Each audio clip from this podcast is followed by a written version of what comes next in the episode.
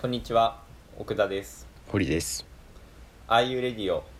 今回は姿勢としてのデザインについて話していきたいと思います。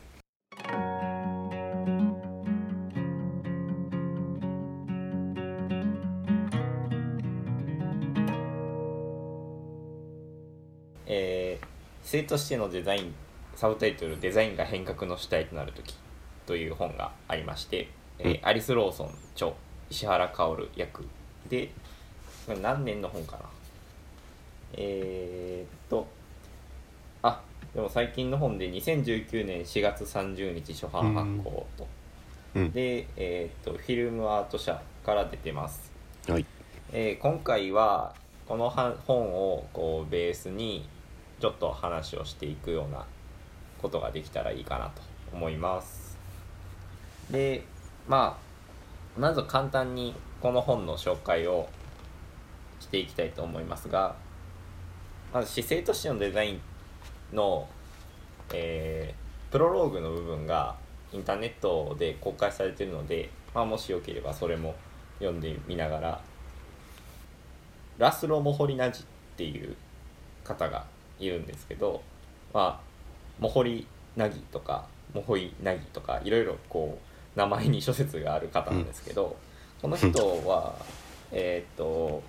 バウハウスドイツのバウハウスで教鞭をとっていた人ですねでうん。バウハウスっていうデザイン学校があってなのでババウハウスっていうのはかなりこう現代デザインに影響を与えたと言われているような集団でしたでうん。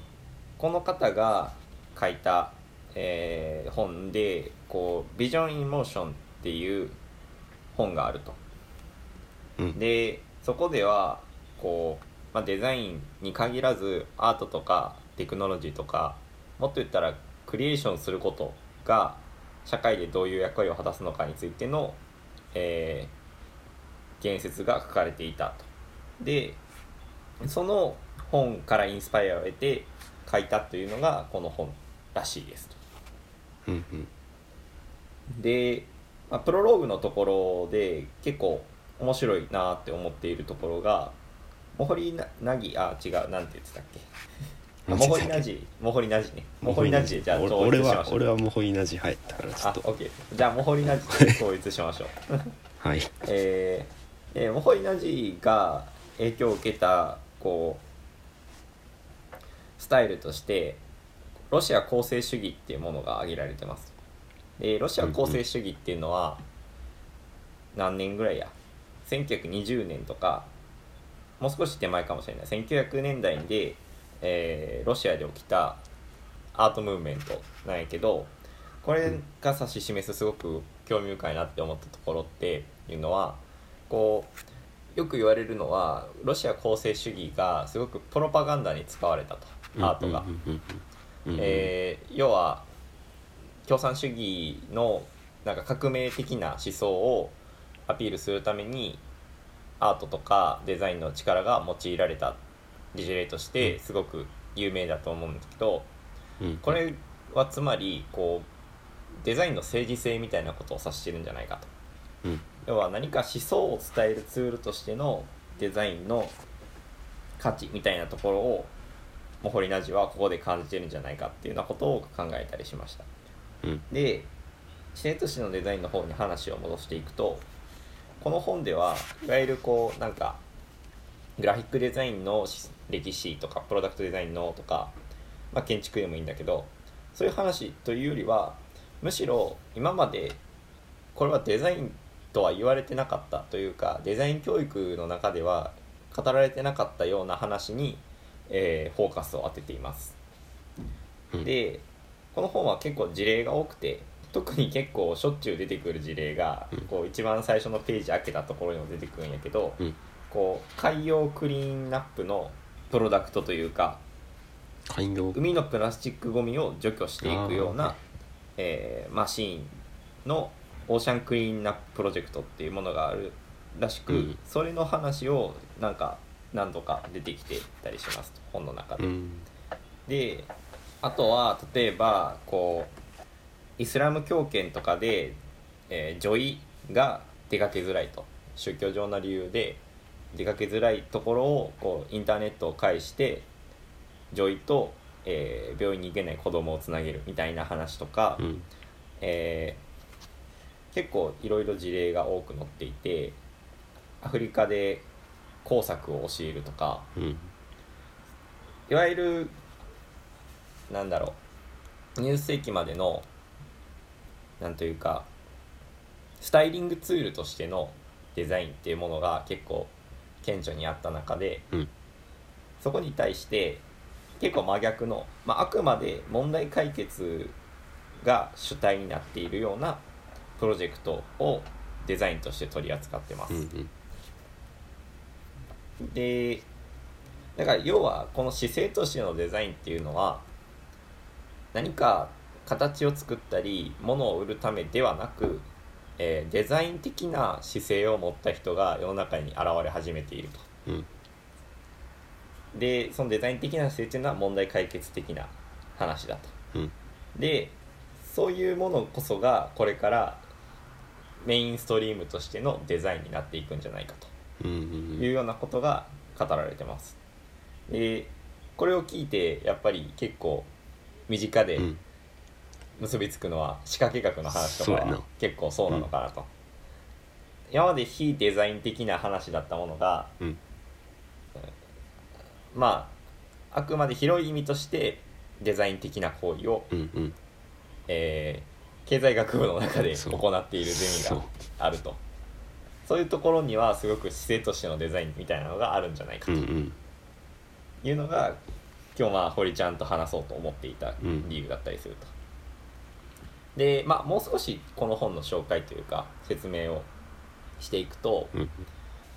ね、個人的に結構興味深かったのはチャプター8の「採点の楽しみ」っていうチャプターがあるんやけどここで語られているのは、うん。えー1960年代あたりの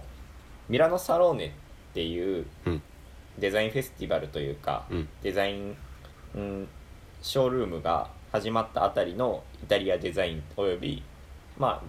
世界的なデザインの傾向みたいな話が出てきてます、うん。でミラノサローネっていうのは毎年1回まあ今年はあのコロナの影響でなかったんやけど、毎年1回世界中から家具とか、まあ、テク最近はテクノロジーとかも多かったりするけど商品が、えーデザインされた商品が集められてそれが一気に展覧されるという会うんうん。があって、まあ、国際家具見本市みたいなものだと。で奥田個人も行ったことがあって、うん。えーっとそれは一昨年やったかな。でま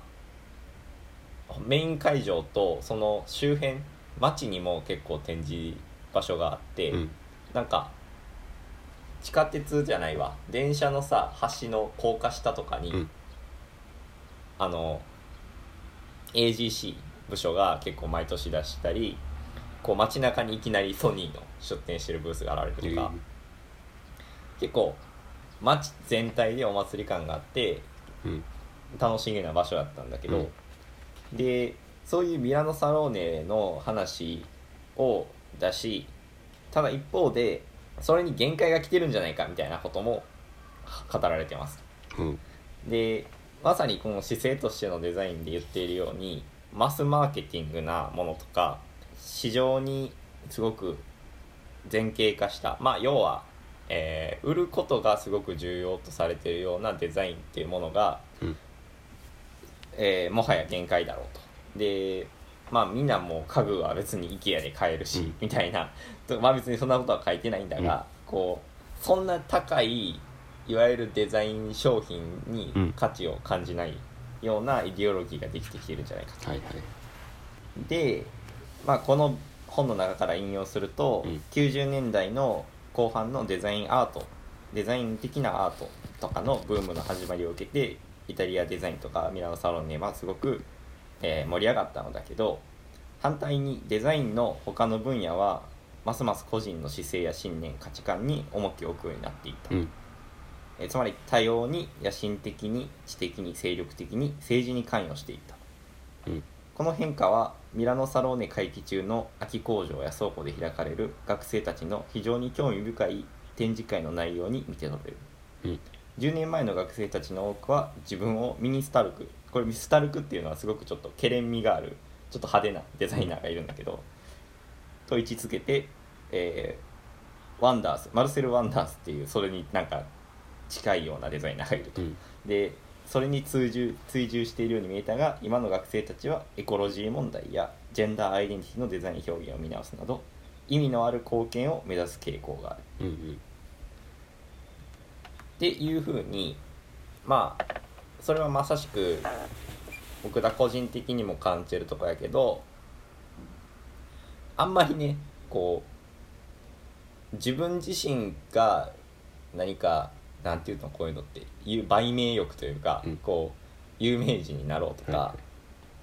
なんかすごくかっこいいものを作ろうっていう欲ってほとんどなくて、何わ自分は何をし社会になせるだろうかみたいなうん。目線っていうものがすごく強まっているなと。そういう人が結構増えているんじゃないかなと肌感でも感じていて、その辺りにこうミラノデザインウィークミラノサローネのこう臨界点みたいなものがそのうち迎えるんじゃないかっていうようなことが書かれてますと。でそういうふうなこう姿勢としてのデザインがこれから生まれ生まれてくるというか生まれてきててもはやこれがメインになっていくんじゃないかみたいな話がある時にそのまさに体現をしている一つの存在として仕掛け学みたいなことがが考えれるんじゃないかなとやまさに今実践をしている集団としての。でこう特に今回なんやろ堀ちゃんと議論を深めれたらちょっといいかなと思ってたのは、うんチャプター10の「制御不能」っていうことについてうんなんだけどまあこの章のざっくりとした説明をすると、えー過去のデザインっていうのはすごく街とか人とか、えー作業、まあ、使われ方とかをコントロールしようとしてきたと。うん。でもう少し言うとユーザーを見下してた部分があったんじゃないかと。おう。その例としてこうスキューモフィズムの UI を出してるんだけどスキューモフィズムって何かっていうと、iPhone なんぼやろ。54S とかうん。4とかの時の UI ってなんかこうテカテカしてさ、うんこう本棚やったら本棚ってわかるとかさ。うん。こうカメラがカメラって一目で圧倒的になんか分かりやすいようになってるとかさ、あインスタグラムのアイコンとか分かりやすいかもね。かに。なんか昔ってこうチェキのアイコンやったけどそれが今は結構抽象化されてるけどだから要は UI ユーザーインターフェースを考えるときにユーザーが分かりにくいだろうと分かってくれないだろうこれじゃあっていうので、うん。かなり現実味を帯びたアイコンを使っていたと。うん。でこれってある意味でユーザーを軽んじているとも言えるんじゃないかと。でこう現代現在のデザインの価値観的に例えば自動運転とかって、うん。事故とかハッキングとかのリスクが大きいからこう制御不能な部分が多いんだと。うんうん。それって多分すごく好まれない行為なんじゃないかと。うん。自動運転の社会自体が。ただ、えー、とそれは言ってしまえばこう古くてこれからじゃあ例えば姿勢としてのデザインをやっていくんだとしたらそこには例えば自動運転の画面の UI とかその形だけじゃなくて例えばタクシードライバーがすごくレイオフされるだろうと。うんじゃあそういう人たちにどういう雇用を生み出すかみたいなことすらもデザインの範疇になっていくんだという話を出されてます。とうん。でなんかこの話を聞いて、まあ、若干飛躍してるんだけどあの個人的に好きなこ言葉としてあなんかデザイナーとは夜の空を見て星の王子様を思いながら天体観測ができる人であるっていう言葉があって要はすごく合理的に何かを突き詰めていくっていう行為も、まあ、もちろんデザイナーの必要な職能としてはあるんだけど一方でこう非合理的ななんか星を旅する人がいてそれがなんかほ何もない星で絆と友達になるみたいな、そういうストーリーすらも思い描けるような職能こそがデザイナーなんじゃないかみたいな話うんをちょっと想起したりしました。うんうんでもう一つ事例があってうん。もう2つかな。フューズプロジェクトっていう北欧の方やったと思うけど、うん。そういうデザインスタジオがあってそこが開発したスヌーっていうプロダクトがありますと、うん。これ何かっていうと赤ちゃんをアルゴリズム的うにん。最適な体勢を 保たせて寝かしつけるという、えープロダクトでこういうなんていうの赤ちゃんをこう寝袋みたいなものに入れて、うん。ゆりかごに入れてる入れるっていうやつやねんけどこれがすごく面白くてうん。なんか議論が真っ二つに分かれたと。うん。要はマシンに赤ちゃんを委ねるべきなのかそうでないべきなのかと。うんうん。で委ねることによって親が自分のクオリティオブライフを上げて、えーみんなが自己実現に向かいますよねみたいな話もありつつただ一方でなんかそこをもはやマシンに任せたら子供を持つ意味とはみたいな意見もあると。うん。でこれって多分スマートシティとかスマートハウスみたいな話も結構近くて、うん。どの程度人が自分の生活をコントロールしたいかと。か、うん。どの程度までは制御されていいのかっていう価値観が今問題になってきてんじゃないかうん。という話を出してますと。うん。でこれにカウンターというか対抗する事例としてネイキッドストリートっていう事例を出してるんだけど、うん。まあネイキッドストリート多分そんな正式な名前じゃないと思う気がするんやけどこうまあ道路にさうん。横断歩道とかさ、うん。歩道のなんていうの石とかさ、うん。とかあの中央分離帯とか、まあ、要はいろんなこう表示とかこう段差とかがあるじゃないですかと。うん。うんででもそういうものを取っ払った道路を作った時にうん。みんなが気を使うからうん。逆に気を使ってゆっくり行動するから逆に事故が起きないみたいなことが起きていてこれはもはや逆にデザイナーデザイナーというか計画者側が制御をしないことによって個人が制御自分の制御をすると。うんうん。でそれによって安全になるっていうような効果が現れてうんるというようにコントロールをすることが果たしてどこまで適切なのかっていう部分はこれから議論の対象になっていくんじゃないかなと。うんうん。で、まあ、ここでようやく仕掛け学の話に戻るんやけど仕掛け学ってがコントロールしている部分が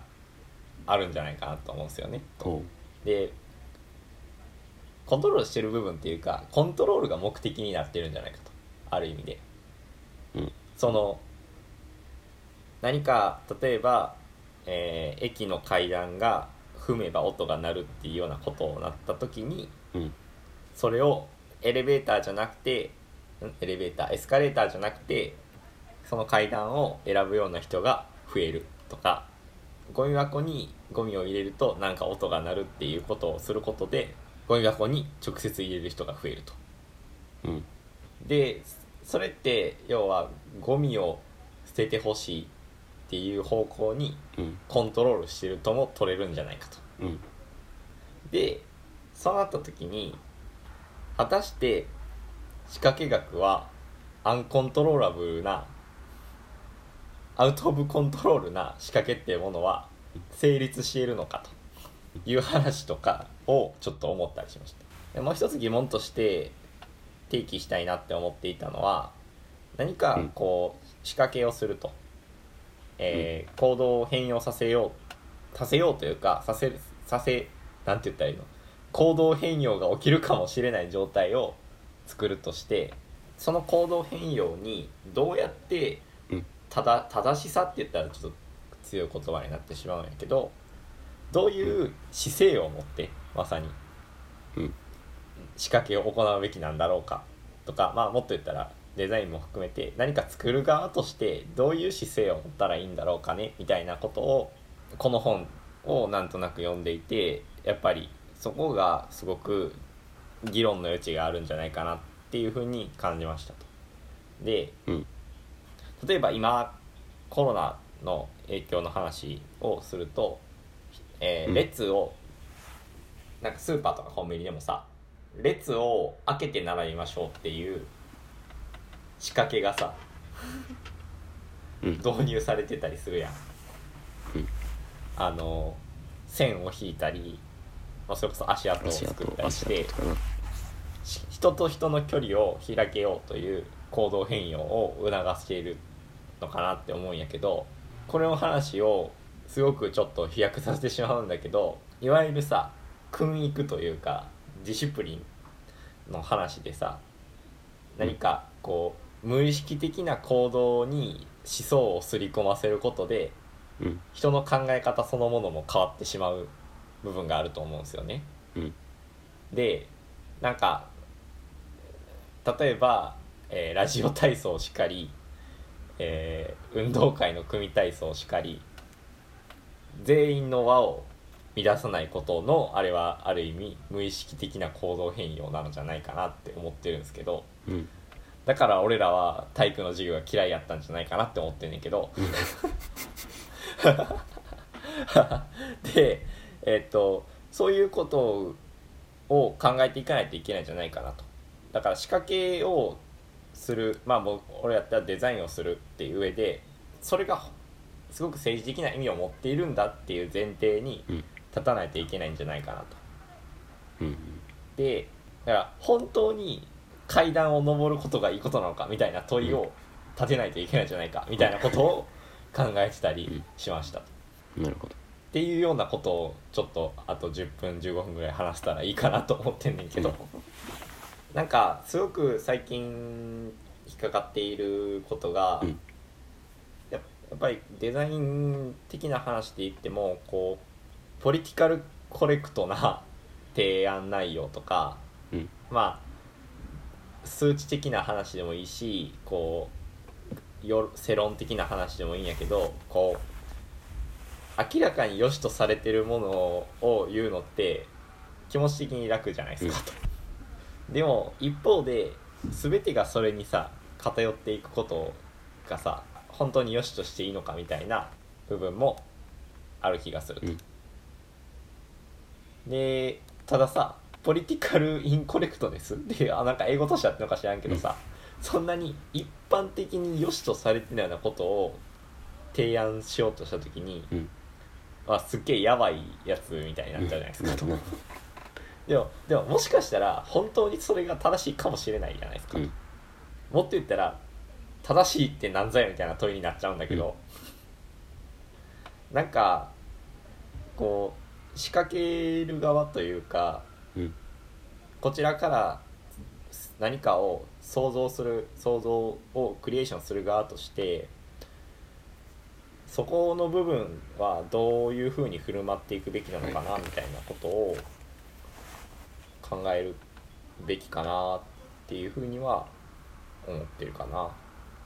俺一個あそういうのあったんはあのエスカレーターをうん。こう止まって乗ろうみたいな、まあ、運動が今あるじゃないですか、うん。うんうん、あれってほんまに止まった方がいいんかどうかってなんか微妙やん、うんいうこいやほん、うん。データあんのか知らんけど個人的には別に歩いてもええんちゃうって思ってしまってる派やから、うん。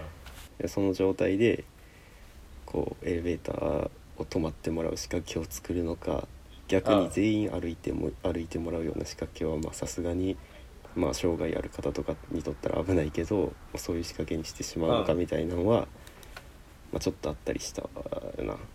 うんうんうん。だからさそのエレベータエスカレーターやな。ーエスカレーター？エスカレーターって言ってたかなエスカレーター？俺。なんかさっき。エレベーターって言ってなかった。ちょっと怖なってきた。エスカレーターエスカレーターが言ったら登歩いて登ると、まあ、転倒とかエスカレーター自体が傷むみたいな話も聞いたことあるかな、で良くないよっていうなんだろう意見がある一方でなんか、まあ、普通に急いでる時とかってこともあるやんとか、なんかもっと言ったらこう階段は歩いた方が健康って言ってるのにエスカレーター止まった方がいいんかみたいなさ、話もあるじゃないですか、とだからこうそうなった時にさエスカレーターっていうフォーマットがあるがゆえに動きにくいみたいなところはあるよねっていうのは思ったりして今うん話を聞いてて、なんかうんエスカレーターやけどこう階段の奥行きが めっちゃ広いとかさうん。分からんけどさ それやったらなんか歩きながら登ってるように感じるみたいなさ、とかさこう第3の選択肢とかさ、歩く専用エスカレーターとかもちょっと言ってたな。うんでもそこって多分さ現実的な話になった時に難しいよねみたいなところがあって、だからその中でこうどう戦っていくかっていうのはなんかあるかなって気がして、うん。でも多分多分難しいよね。そのさ「いや別に歩いてもよくないですか?」みたいな提案ってさ。こういう人がおるからって言われるからだから右手 右手そうそうそう。右手不自由な人が立たれへんようになるとか左手不自由な人もおるからみたいななんかそういうのがあったりとかするし。うん。だから両サイド立ってねみたいな、うん。なんなんていうかこう課題を否定するっていう意味では全くないと思うんですよね、うん。その半身不随の人がとか実際エレベーターエスカレエレエスカレーターが めちゃくちゃ言い間違えちゃうんですけど。エスカレーターが傷んでしまうとか、そこの課題を否定するつもりではなくてただその課題をこう大義としてしまった時にいろんな選択肢の名がなくなるっていうことが、うん。なんかある意味もったいない、うん。損をしているような部分もあるんじゃないかっていうのはやっぱあるよねと。うん。えーなんかもう少し言うとこうデザインをする姿勢の話でいくと個人的に思っているのは、うん。こうなんか正解があるって思っちゃったら負けかなって思っていて、はい。負けかなって言ったらちょっとやらしい言葉になっちゃうけど良くないなって思っていてでこれってまあ結構最近なんやろデザイン系の論文でもよく言われることやけど解決主義になってはいけないと、うん解決なんてものはないんだみたいな。こう複雑な状況例えばさこうなんやろ。ボールペンが壊れたから直すとかはもう解決があるじゃないですか。でも、えーエスカレーターを歩くべきか歩くべきでないかとかなんかもっと言ったらさ、うん。政治的な話でいくならばあの何だっけ検察庁法案に反対します賛成しますみたいなとかさ、なんか正解があると思ったらさ途端に正解を主張する側が正しくて、お前たちは間違っているみたいな話になっちゃうじゃないですか、だからデザインも一緒で多分なんか複雑な課課題に対して適用なんかを適用するときにこれで解決できますって言っちゃうとそれが正義っぽく聞こえるけどうん。これで良くなるかもしれませんぐらいやったらうん。それは正義というよりは一つの主張になるというかまああんまりこうねなんていうか予算とかさ期限とかさそういう環境要因もあるからさあんまりこうのんびりもできないっていうところとかもあったりするんだけど正義正義っぽいというか多くの人に賛同を得やすそうなトピックスを使って正しそうなことを言うってすごく危険な面もあるのかなとかを今のエスカレーターの例を聞いててもうん。危険な面っていうか普通にもったいない面があるなというぐらいですかね。どうかな？姿勢としての仕掛け学っていうか 仕掛けが仕掛ける側の姿勢みたいな話になっているのかなっていうふうにはちょっとうん。わかんないけど仕掛けってすごくうまく作動した時の効果がやっぱり大きいのかなって思っていて、うん。結構ホイホイ人が変わるやん。あの俺らも前にやったバス停のさ、うん。列の並び方を変えるみたいなやつもさ、結構あっという間に人の並び方がさ変わっていくやん、うん。あれって